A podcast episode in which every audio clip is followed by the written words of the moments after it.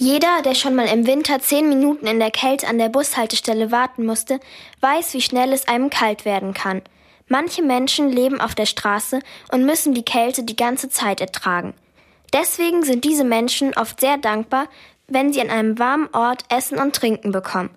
Jessica Wolf arbeitet in der Bahnhofsmission und verrät Felix, worüber Betroffene sich am meisten freuen. Prinzipiell brauchen die Leute oder freuen sie sich über frisches Obst. Das kommt immer gut an. Wir kriegen zwar eine regelmäßige Spende mit Äpfeln, aber auch mal jetzt im Winter gibt es ja oft Mandarinen oder Orangen. Das freut alle Menschen immer sehr. Aber ansonsten haben wir auch immer Bedarf an vielen Akuthilfeleistungen, also Hygieneartikel oder Kleidung. Und wenn man da helfen möchte, kann man sich bei uns erkundigen, was wir gerade aktuell brauchen. Jessica, du arbeitest hier bei der Bahnhofsmission als Sozialarbeiterin.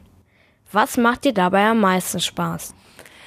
Ich mag den Beruf deswegen gern, weil man direkt mit Menschen zu tun hat. Ich, in der Bahnhofsmission ist es wirklich nochmal ganz unmittelbar. Wenn ich, wenn hier jemand kommt und der braucht Hilfe, dann spricht er mit mir im Büro und dann kann ich auch wirklich in der Situation sofort helfen. Ich kann dem was mitgeben, was der braucht. Vielleicht braucht er ein bisschen Unterstützung mit Lebensmitteln übers Wochenende oder er braucht eine Adresse oder die Person braucht auch nur mal jemanden, der zuhört, weil es gerade schwierig ist, weil sie Angst hat oder Probleme hat in der Familie. Das ist so direkt danach, nach dem Gespräch, weiß ich, da habe ich jetzt wirklich der Person geholfen und es ist ein bisschen besser geworden. Das macht mir total viel Spaß. Besonders schutzbedürftig sind ja Mütter und deren Kinder.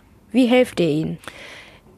Bei uns gibt es die Möglichkeit, wir haben einen Frauenschutzraum und da können Frauen und Frauen mit Kindern in der Nacht überbrücken. Und dann versuchen wir natürlich immer am nächsten Tag eine längerfristige Perspektive zu erarbeiten mit denen zusammen. Es ist bei uns wirklich total basic. Wir haben Isomatten und wir haben Bettdecken, aber die Tür ist abgeschlossen und gerade Frauen und Kinder, die vielleicht aus einer schwierigen Situation kommen, vielleicht auch Gewalt erfahren haben, da ist es am wichtigsten, dass sie einen sicheren Raum haben, wo sie sich aufhalten können. Die Bahnhofsmission hilft also Menschen, die in einer schwierigen Lage sind und nicht mehr weiter wissen. Aber nicht nur das. Die Mitarbeiter begleiten auch Kinder auf langen Zugstrecken. Wie das genau funktioniert, hört ihr gleich. Kurzwelle. Jeden Samstag von 10 bis 12 auf Radio Feuerwerk. Oft müssen Kinder lange Zugstrecken alleine zurücklegen. Warum das so ist und wie die Mitarbeiter der Bahnhofsmission dabei helfen können, erklärt Jessica Wolf. Sie ist Sozialarbeiterin in der Bahnhofsmission und erklärt, warum sie die Reisebegleitung anbieten.